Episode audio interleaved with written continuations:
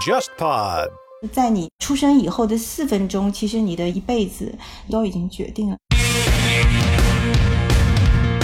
欢迎收听备忘录。你好，我是 Bessy 李倩玲。从二零幺七年往前的二十七年时间里，我一直服务于全球最大的广告集团 WPP，曾经担任 WPP 集团中国区的 CEO。我目前的身份是名投资者，运营着一家由我自己创立的早期战略风险投资 Within Link 贝西投资协作体。大家好，我是 Jenny 刘雨静，一个长期关注广告营销行业的媒体人。我会和 Bessy 一起主持这档节目。观察有趣的创意是我的工作，也是我的兴趣所在。在全新升级的备忘录中，我们关注广告营销行业的前世与今生，关注科技如何助力商业。我们也关注为什么广告具有改变我们行为的力量，为什么广告与我们每个人都息息相关。二零二零年备忘录，期待您关注播客备忘录和微信公众号备忘录加，和我一起进入每一个正在发生的商业现场。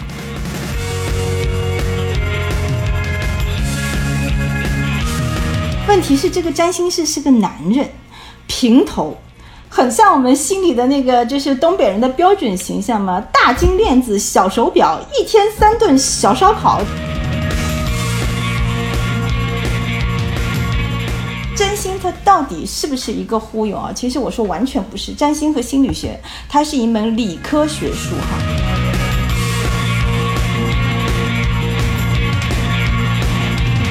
终是我们人在做事情，知道自己要去做什么的人，他就是不会去算命的，他没有人生的那些幻觉。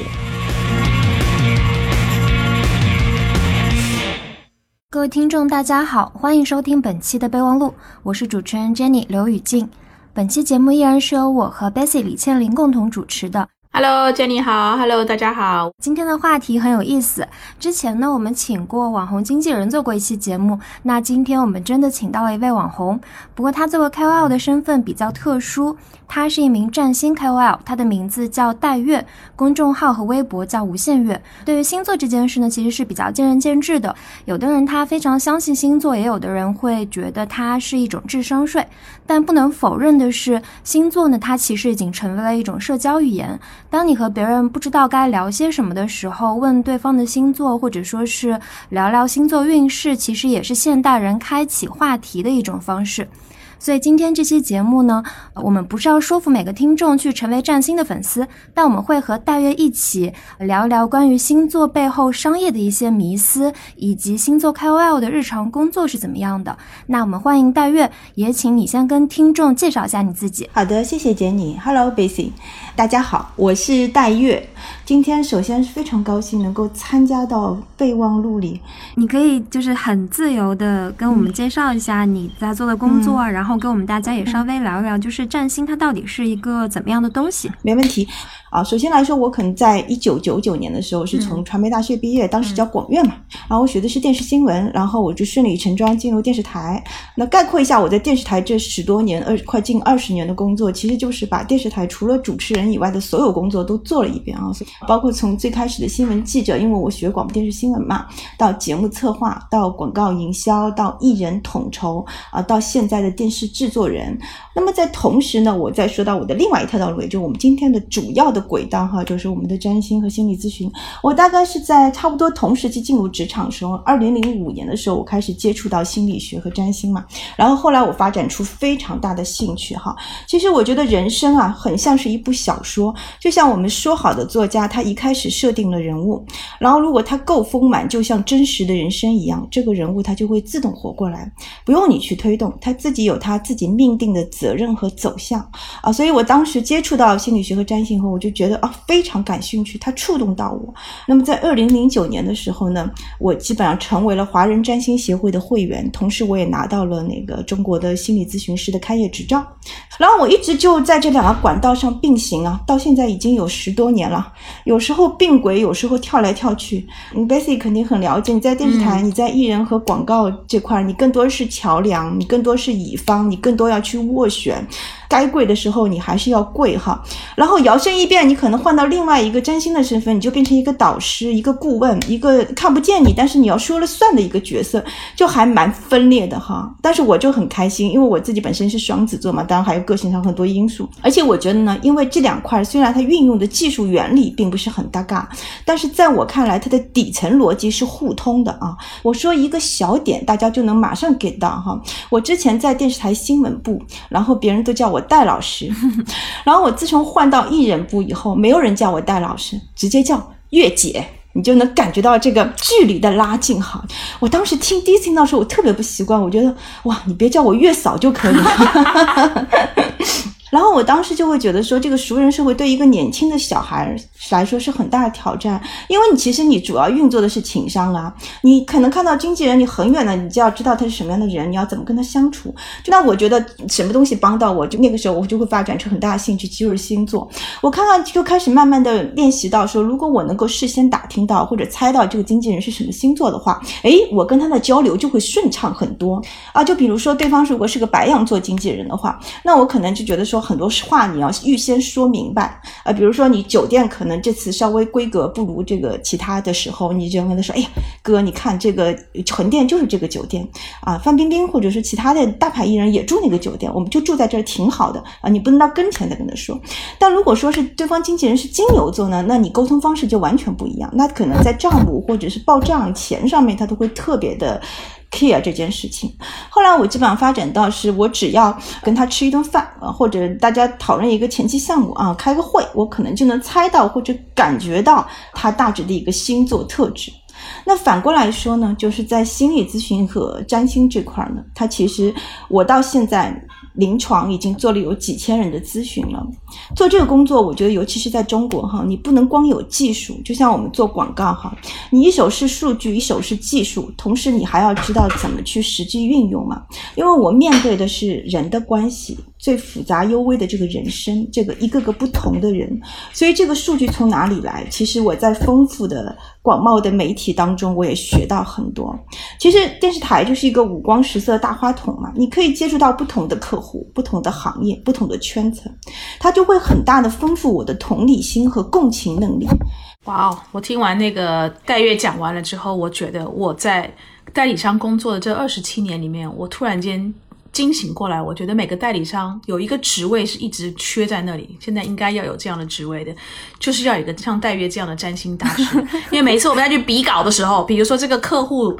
难不难搞？怎么搞？等等的这些可能都跟星座有关系。然后比了这个客户进来的时候，怎么服务这个客户？嗯，应该也要把星座了解一下，才能更好的做贴身的服务。得到 b a s 姐的肯定，我好开心。但确实是这样的，因为我在电视台的有一段时间的大概三到四年，也是在卖广告或者在广告界工作嘛。其实也确实能感觉到，因为最后你其实就是做生意，就像做人嘛。同时你要去打动你的客户，或者说是把东西卖出去，其实首先就要了解他，对不对？所以对别人来说，他可能有各种方法啊，比如是 social，但对我来说，我就是一个很特别的 占星气质的 sales，我就可以用到这个技术来帮到我。然后刚刚简妮有提到说，嗯，我们有很多占星方面的迷思，好吗？我今天也是带着一种感觉受到了很多误解哦，有一个很好的机会可以让我来倾诉一下的这个感觉哈。迷思之一就是我经常在，尤其是我在我早年，现在我渐渐成名了哈，大家基本上不大不大敢挑战我了，因为我也是 不是好吃果子，但是大师级的人。之前我有很多朋友明里暗里就会感觉到大家心理和姿态语言不，你不就是一个算命的吗？潜台词就是。你不就是一个忽悠吗？神神叨叨的哈。对，其实来说啊，占星它到底是不是一个忽悠啊？其实我说完全不是，在我看来啊，占星和心理学它是一门理科学术哈。如果你把它算到一个大的玄学的范畴的话，其实这个领域分两种人，一种是真正的我们说天眼通，他就是真的有天赋直觉的啊。那种人其实我觉得，比如说你小一一辈子可能也就遇到一个深山老林里的和尚，呃，也不是每个人都能遇到的。但那个肯定不是我们这样的人，我们就是这种就是扎扎实实要去。算的啊，有公式的。我们工作的工具其实就是一个星盘，上面有很多点点杠杠啊，看上去就很玄妙，但是我看到就很嗨啊，因为我看得懂啊。它是根据你的出生时间、年月日、时刻、地点来计算出来的，所以因为它的计算数据很多、很清晰，所以上下五千年，我们说没有一个人的星盘是完全相同的哦。所以说，在电脑还没有被发明出来之前呢，占星家都是自己手动来绘图的。嗯，我们之前的有一门在伦敦占星学院的一个学习，就是手动绘盘，这是每个基础的占星学业的这个学生都要去学习的。所以我说，其实占星是一门理科的功课，它有它很强的精准性。嗯，好厉害哦！这个占星盘，如果在你可能现在是用电脑版本，对不对？我的基础是电脑，因为电脑盘盘太快了，我自己手绘可能要半小时以上，电脑盘盘只要几秒钟。但我会用我们圈内占星师专门的一个付费的 app，那个里面有很多我的呃专业的数据，那么我基本上就对我来说这就很方便。所以那个 app 是只有占星师才能用，对不对？就是才看得懂，或者说还是怎么样？对，因为它很专业。因为其实如果因为占星现在已经很娱乐化、普及化了嘛，因为之前很多大咖的辛勤的多年的劳动哈，所以其实你跑到比如说新浪微博或者呃网易占星什么，它都有一个你输进去你的出生年月日，它就会自动跳出一个盘，下面还会很亲切的告诉你像，哎呀，你的太阳落在哪里，月亮落在哪里，上升落在哪里。但是我们要的可能不是这些普通的数据，我们可能在我们业内就像高等数学和小学生数学一样，那帮我快速来做判断。呃，其实星盘呢，它在六千年之前，在古巴比伦被发明出来之前，它也是称为是古代人的心理学，其实就是占星学嘛。星盘里的各个元素啊，那些条条杠杠，其实就是行星啊、宫位啊、相位，它都是宇宙给到你。朴素原始的符号啊，或者是人体磁场力，你可以看成在宇宙中的一种投射吧。它扎根到你的潜意识里面，形成一种越来越强的心理需求，就像一把拉满弦的弓，最后促成我们的行为改变。也就是说，这里面有个很重要的定义，就是最终是我们人在做事情。星盘只是你像一个把你踩扁的宇宙或者太空里的二维码啊，它上面有你独一无二的密码。这个理论就叫共识性，共同的共，共时代的时，它是心理占星的鼻祖，荣格也就是弗洛伊德的学生的提出来的。啊，它所以代表我们体内的一些元素和张力啊，是不受时间和空间影响，存在于这个宇宙的其他地方的。第二个迷思就是真心是不是宿命的？因为大家都会觉得说，哎，你其实就是告诉我一个结果嘛，对吧？问婚姻，问事业，那这个结果告诉我以后，呃，我们这当中学说里面有一种最宿命的结果，说是在你呃出生以后的四分钟，其实你的一一辈子，你的生老病死，你的婚姻大事，你的事业到什么高度，其实都已经决定了。那这个肯定是很悲观的嘛？四分钟啊！哦，那我们后面都白活了，就对了。其实来说，它是不符合我们现代人的人本主义的哈。我在这边要纠正一下，我觉得占星最积极的意义，或者说现代占星、心理占星最积极的意义，就是它是证明它是不宿命的啊。因为我后面会讲到我们商业化的一个最重要的根据，为什么现在星座或者占星大行其道？因为它有很强烈的修正性啊。因为我们刚刚说到荣格嘛，他是心理占星的鼻祖嘛，他还说过一句很重要的话，说叫你那些你意识不到的东西，最后就变成了我们的命。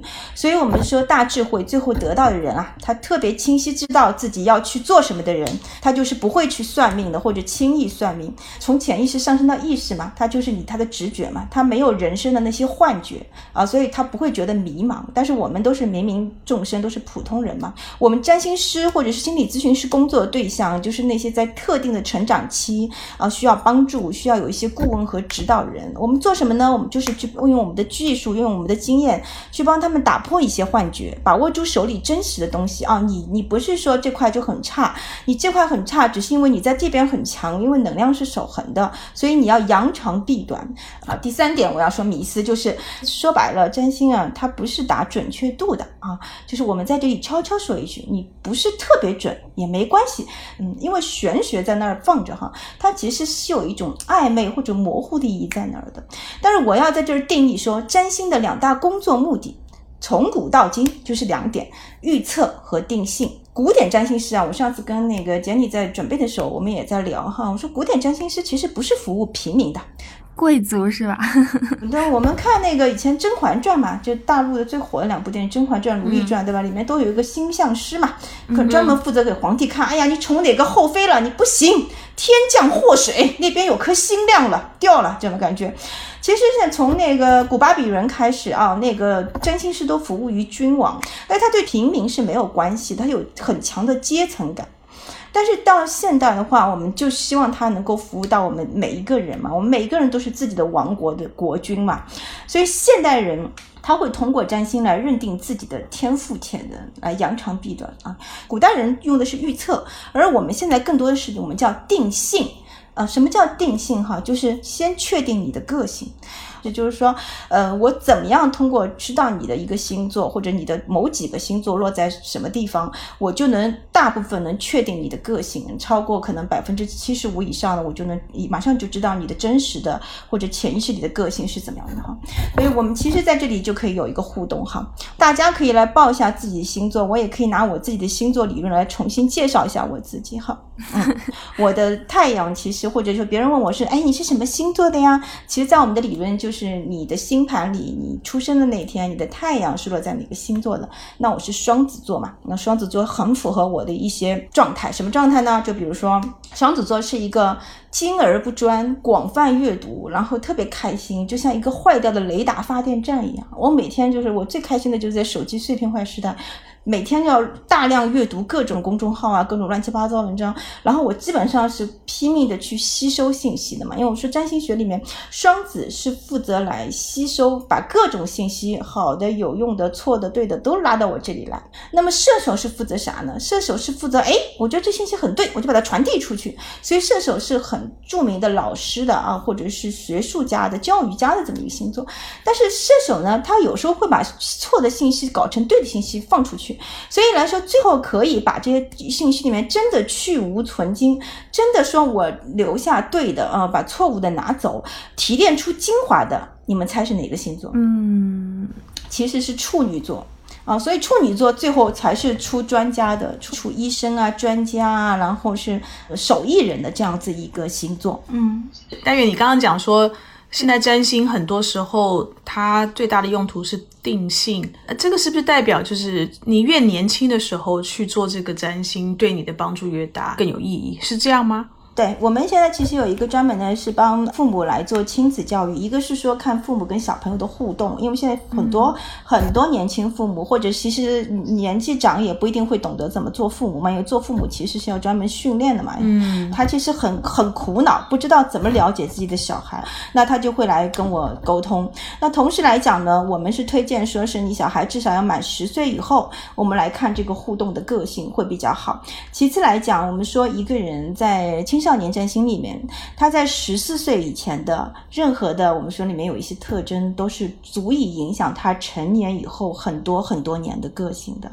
因为我们现在有一个被说烂的概念，就是原生家庭嘛，啊，就说到我已经不想每次咨询都提原生家庭了，因为我个人觉得原生家庭虽然很重要，但是人本身的成年以后的人本主义、积极能动，我自己去修正，我潜移默化去调整和改进我自己的这个作用还是很大的。你不能把所有的锅都背到。原生家庭身上，但说白了哈，我们在占星里面，我们其实有专门的技术去观察一个人十四岁之前的人生是怎么样的，他跟爸爸妈妈的关系怎么样，他爸妈本身的关系怎么样。我所以我们会看到说，哎，我有有时候会在一个盘说，哇，你小时候是不是爸爸跟你很疏离？对我，他说我爸爸在很远的地方出差，主要是我跟我妈妈很亲近。还有就是妈宝男哈，你会能密切的看到那样的男生的那个星盘里有一颗非常强悍的月亮，因为月亮在所有男人的星盘里代表跟你。关系非常密切的，你生命中的女人，其实对男人来说就两种：母亲和日后的妻子。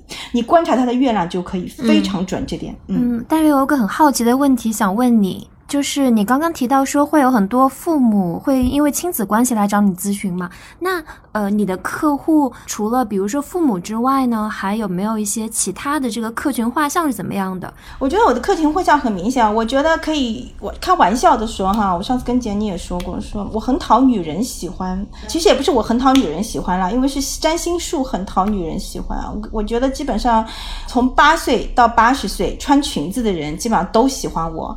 我看你的公众号里面的写的那个文章很多，也都是从女性的角度来去写。对我本身是一个女性主义的一个作者，我的公号目前的受众也是七成以上是女性，但是我最近发觉我的公号和微博的粉丝的男生也更加多起来。那我之前的感觉就是说，男生其实对于占星只有两个时候是特别感兴趣的，呃，一个是他在职业上的困扰了，还有一个就是他要求爱的时候啊，他觉得我的猎物要了解一样，这是他的一种狩猎手段哈，我感觉，嗯，我估计蒋凡可能就一直没有做过占星，所以就遇到了。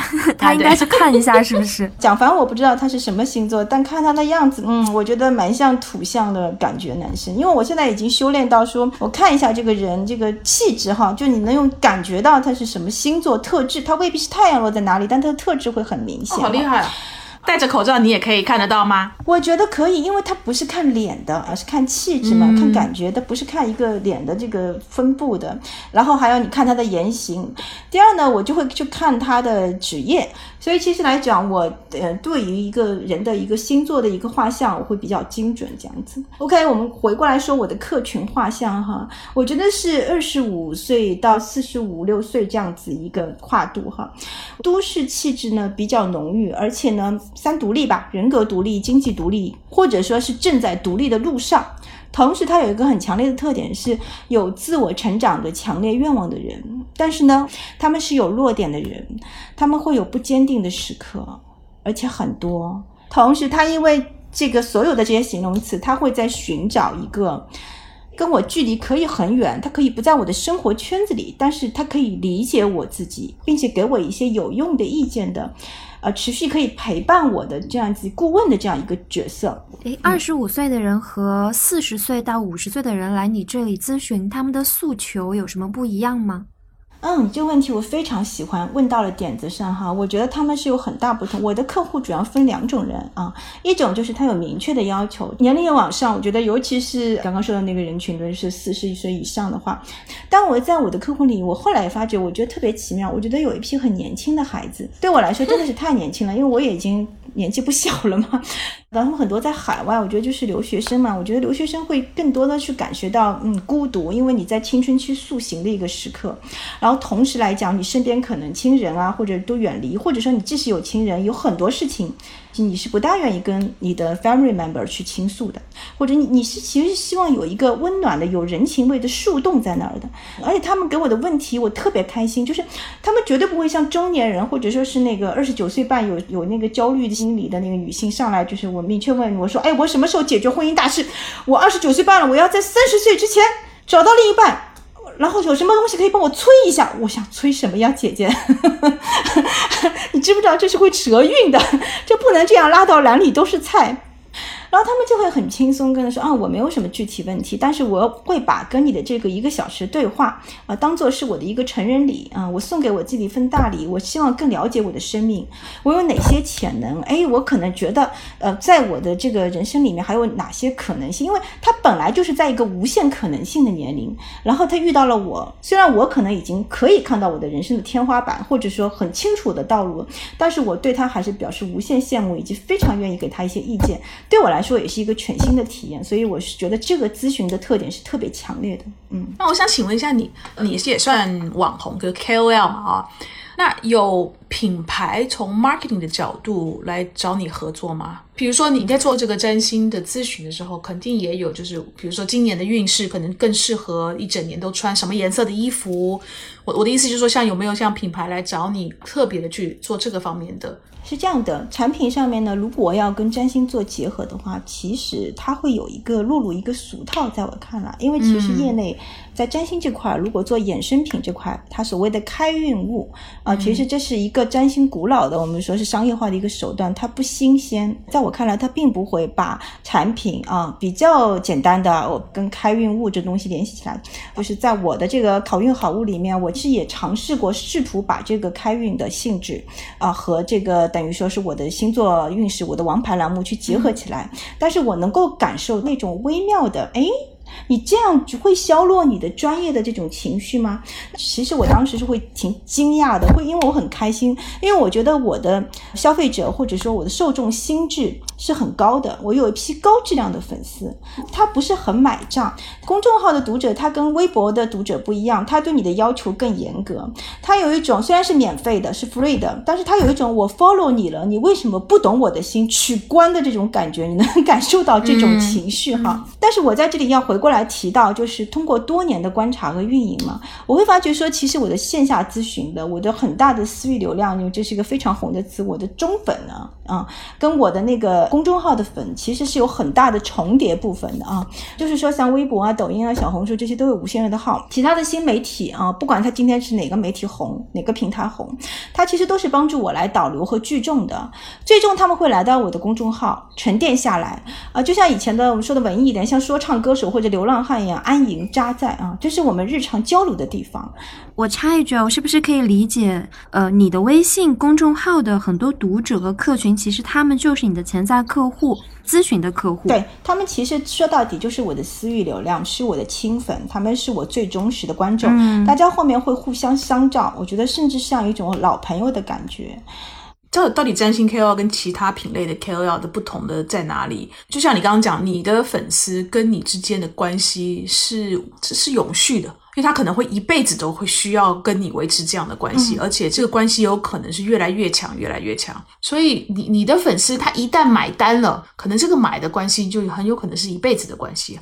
是我现在也意识到了，我跟 lifestyle 生活方式的美妆的这些 KOL 本质上有什么区别？我觉得没有本质上的区别，大家的底层逻辑是互通的。这个逻辑就是现在是顾问经济的时代，就是很多人需要精准的指导，我不要似是而非，我不要你听来的三脚猫卖弄，我要就要你的技术上、skill 上、数据上最强的，我要这块指导。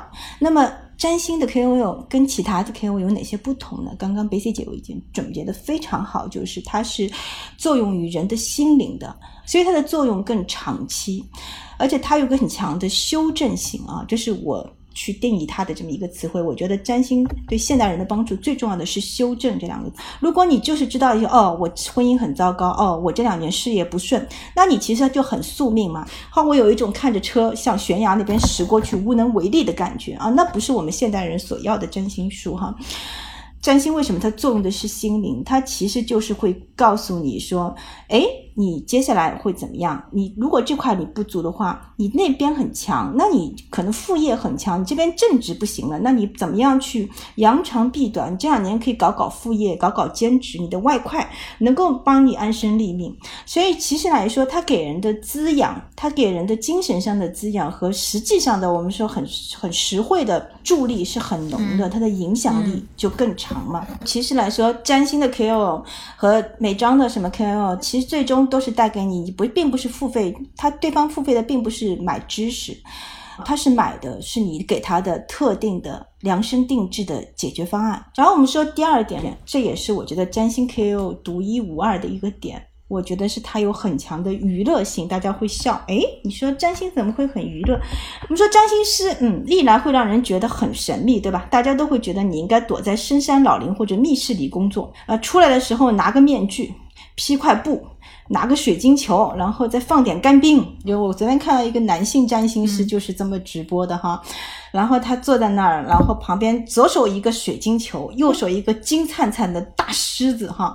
问题是这个占星师是个男人，平头，东北口音。然后，然后我就乐了，我就我觉得他就很像我们心里的那个，就是东北人的标准形象嘛，大金链子、小手表，一天三顿小烧烤的感觉。然后在我们说啊，狮子座要怎么怎么样，然后双子座要怎么样，你最近要当心，哥们儿，你要小心哈，你要翻车。然后我就觉得，哎呦，你这占星真的太好玩了，就是说，它其实是可以把它的娱乐性发挥的淋漓尽致的哈，在这点上，占星比其他。玄学的祖宗都好玩，但占星师提供的顾问，我们就说打个比方，就像高铁列车一样，是可以分包厢的啊。这个包厢可能是求爱啊，他需要去找到爱人，比如说，哎，我今天刚刚接待了一位来访者，二十九岁半在姑娘最焦虑的时代，一定要求在短时间里面找到一个爱人。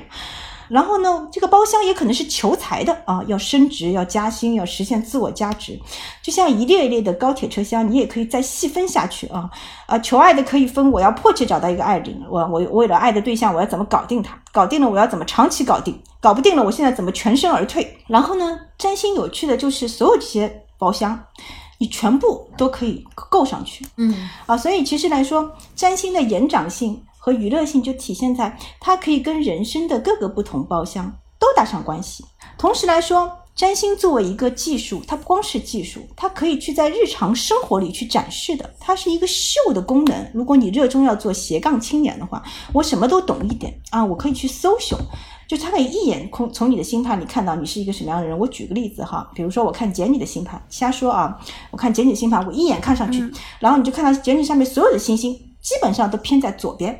那这说明什么？然后我就会告诉你说，简你，你是一个主观主见很强烈，而且很固执的人，而且同时呢，你其实心理防御性很强的，就是说你决定了什么事情。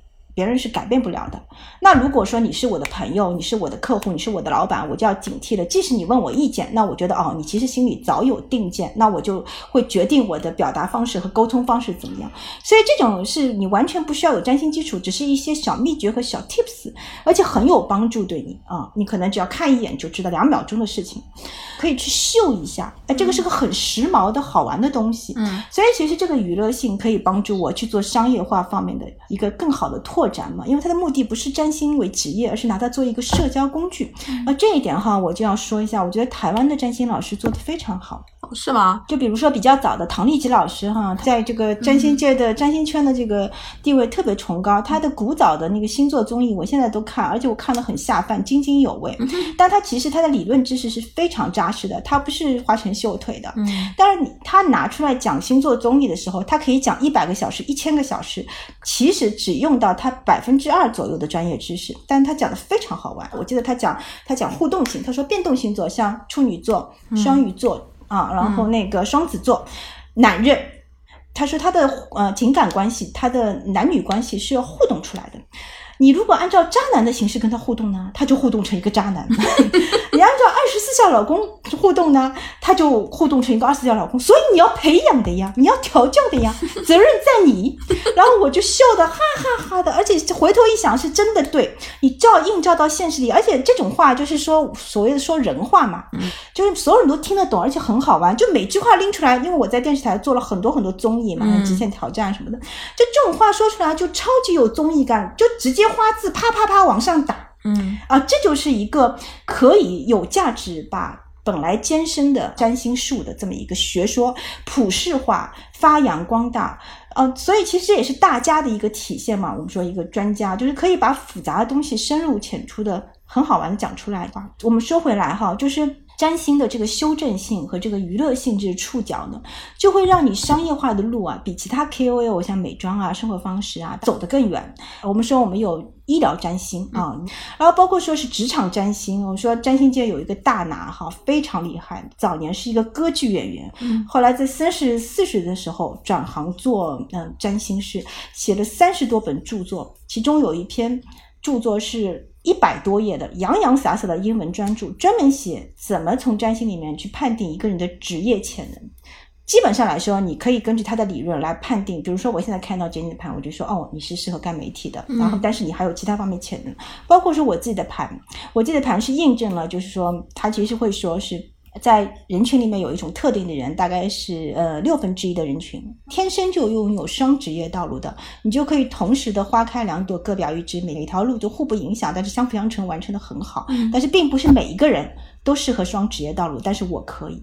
话说回来，就是嗯，占星的娱乐特质、它的精准性特质、它的修正性，可以决定了在未来的顾问经济时代呢，你可以看到它可以搭到。更多的包厢，那可能也可以看到说，谁拥有的包厢越多，你就越有影响力，你就越有商业价值。嗯，我很好奇一个事情，大约就是你刚刚提到那个直播占星师星座 KOL 的直播，是随着直播的这一波风潮开始起来的，还是说一直都有类似这样的先例？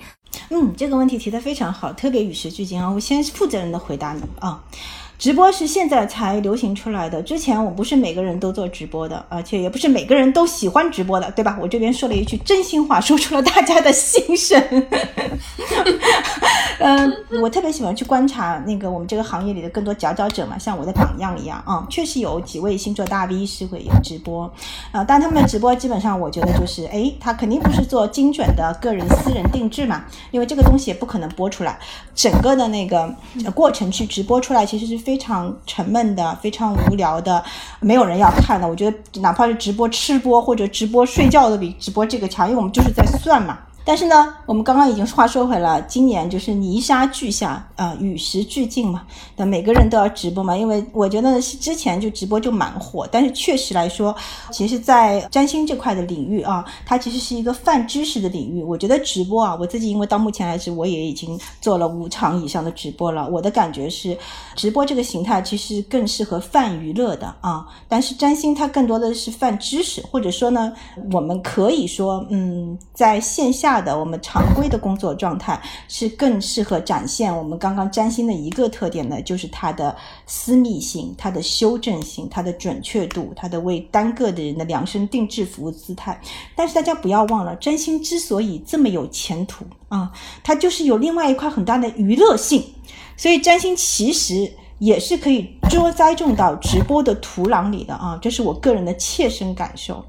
首先来讲，你可以完全加大的去扩大它的那个娱乐性的范畴。好，今年的一季度大家都很愁眉苦脸，天哪，感觉就是说整个环境跟往年都很不一样啊。哦，我之前说直播的时候说过一句很有趣的话，大家都感觉的很对。我说一季度所有人面临的困难是一样的，大家一起打怪兽。但是二季度开始，因为疫情总会过去嘛，每个人十二星座会面临每个人不同的困难，各有各的。怪兽要打，那你其实你在。占星的时候，或者说你在直播的时候啊，你就其实可以去跟大家说这块儿。虽然十二星座会面临不同的困难，但是你是可以有你的逻辑的。什么逻辑呢？我跟大家稍微捋一捋哈。说，比如说金星马上就要逆行了。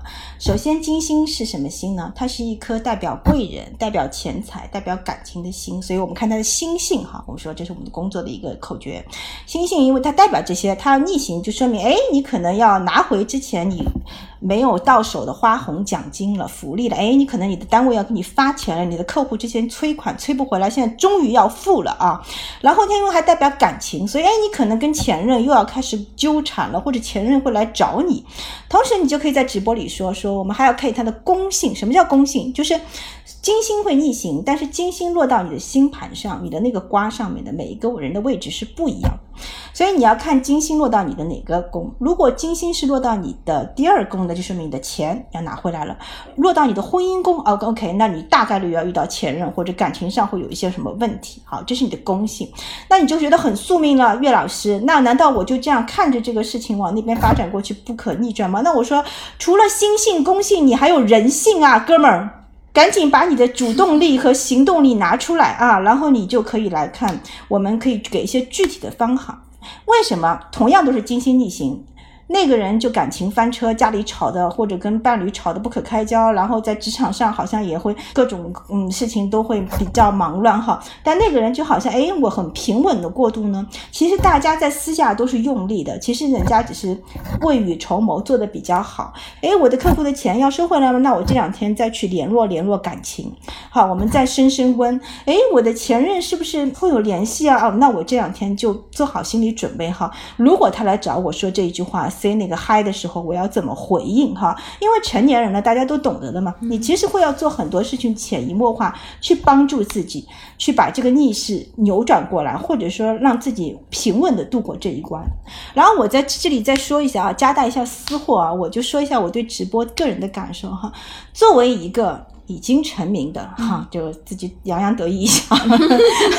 然后一个超过四十岁的啊，一个中年女性哈，然后上镜头，那肯定是要遇到巨大的幻灭的啊。这个我相信各位都会有感同身受哈。就是你基本上你要第一次面对镜头的时候，你真的是怎么看都怎么不顺眼。我觉得我马上就要去医美了，感觉。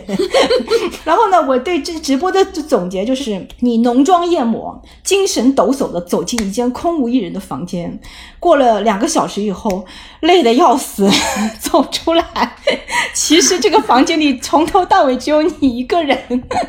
所以我觉得对 KOL 本身的心性哈，你能不能坚持下去？你能不能坚持对着一个空旷的舞台去对话哈？然后念念有词，其实对你来说是一个考验。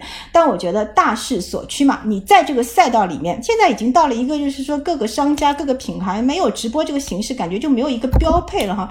你既然已经在这个赛道里玩了，你就要尊重人家或者时代的游戏规则嘛。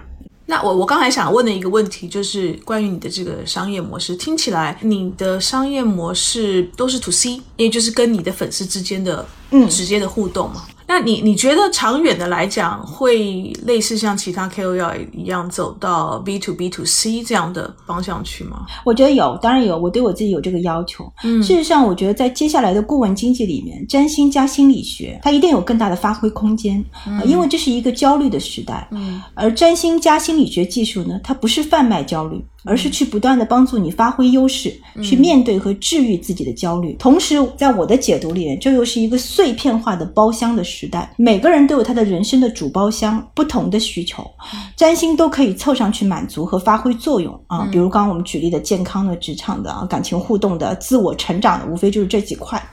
如果占星师自己只是要赚钱的话啊，那其实解决方案有很多啊。一个铁律就是你搞定你的私域流量就可以，因为这个行业就是手艺人。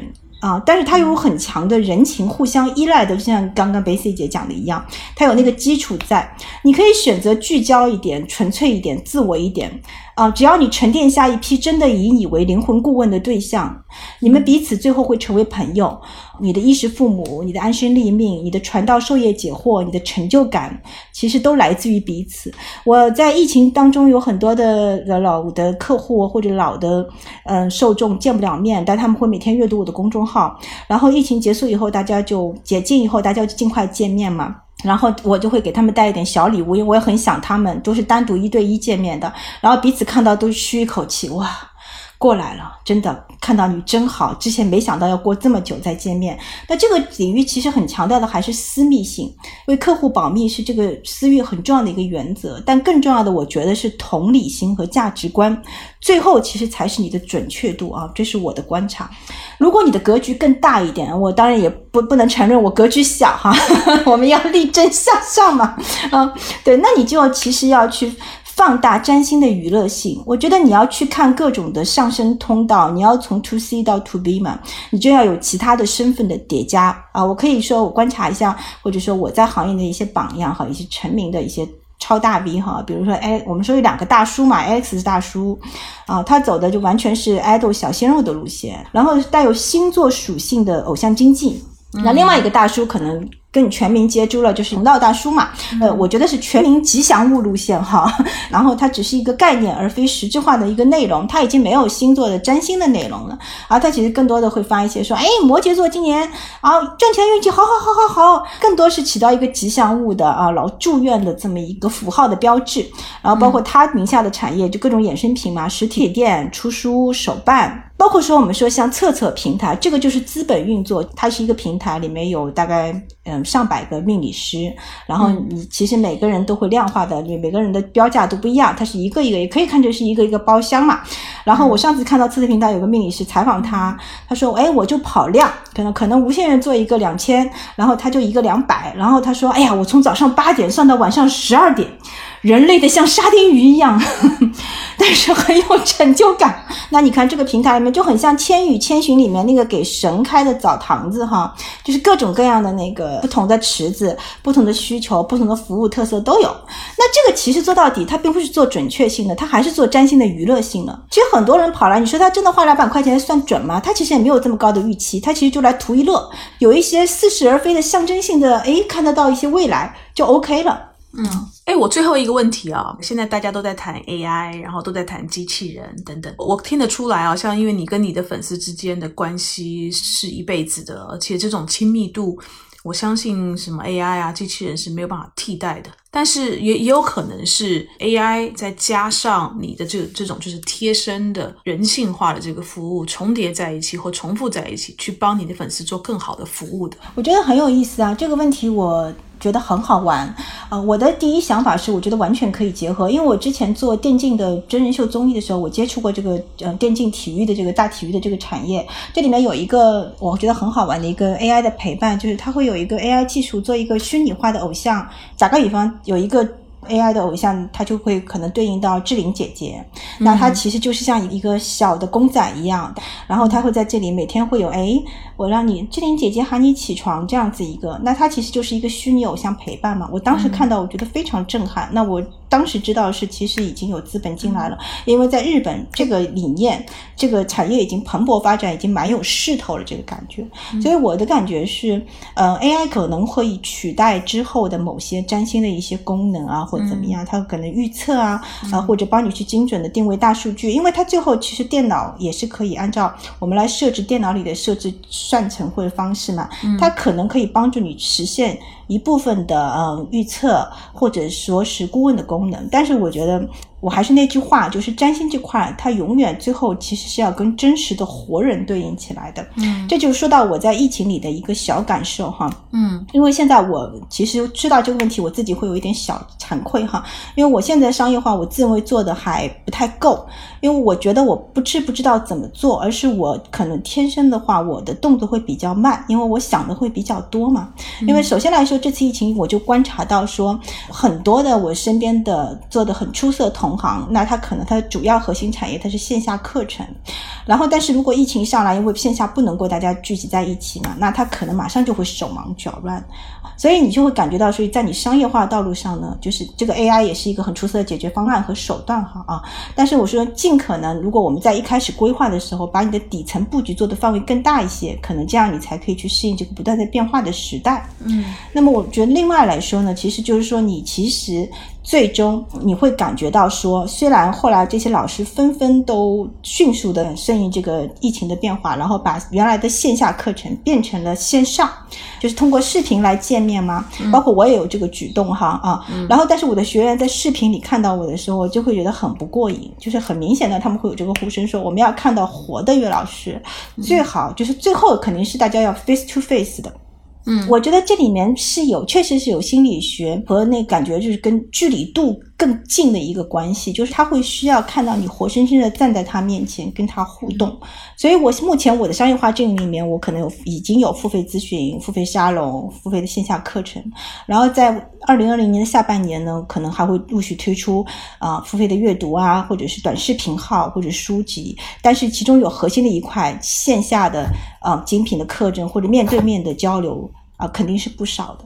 同时来讲呢，我觉得未来的无限月这个人设啊，可能会更丰满一点。因为其实来说，如果你要把女性的这个气质和角色，你的人对应上去的话，就像我刚刚说的，你其实是需要。对应到你更多的人设要铺上去嘛？那么可能一个拥有比较丰厚的人生阅历，呃，有都市气质啊，敏感有趣八卦的一个女性陪伴者，可能更适合我。因为在女性经济里面，其实都是有一句潜台词说：“我想成为你，我想要成为你，所以我白你你你你买的口红、鞋子、洗发水。”哈，但是我觉得我的读者受众呢，可能并不一定想要成为我啊，但是我可能想和你一起走下去，这可能是我这里的一个作用。我觉得最后 AI 的。这个技术可以取代一部分它的大算法，肯定更快、更精准，因为它数据嘛，人脑在这方面是比不上电脑的。但是最后你用来跟嗯受众、你的核心受众去交流的这么一个具象，可能不会是虚拟的人，而还是一个活生生的人。嗯，看看能不能帮我帮我站一下，我什么时候能够有航班可以回上海？你在那边还好吗？好惨哦。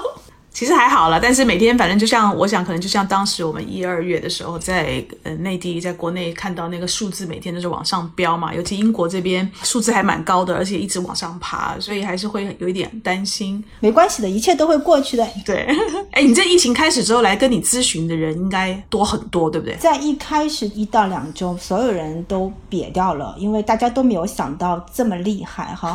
其实大家都会沉浸到一个情绪里面去，也不会想到来自于。但是后面就井喷了 Betsy，你肯定有听到，就是疫情尤其让很多的亲密关系、很近的关系，包括家人关系变得敏感。用一句话来总结，就是好的更好，坏的更坏，还蛮有意思的。我来说一个段子哈，然后我有一次跟我先生在那个嗯最近的饭局上，因为我们已经出关了嘛，然后你出去的话，其实他就要查你的手机嘛，我们有各种码什么的，二维码什么就能看到。然后我的先生就愁眉苦脸的说说，哎呀，他说我这个很想出去玩，但是我出去了也要隔离，回来了也要隔离，那大家都手上手上都有工作嘛，耽误不了，啊，手机会泄露我的大数据。然后旁边的人就七嘴八舌的说，哎。你可以把你的手机留在家里，或者跟你太太的手机互换一下。然后我们俩就互相看了一眼，不知道谁应该先表现出来紧张的情绪。就是其实这是一个我这种专栏作家会很敏感的感受到的一个点，你知道吗？这里面有很多很多很好玩的事情，有意思。好，很谢谢各位听众今天的收听。呃，如果你有任何问题或者想法的话，也很欢迎在各个平台的评论区告诉我们。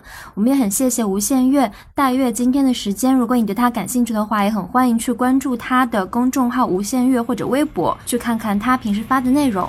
谢谢，太好了，谢谢戴月月老师。嗯，谢谢。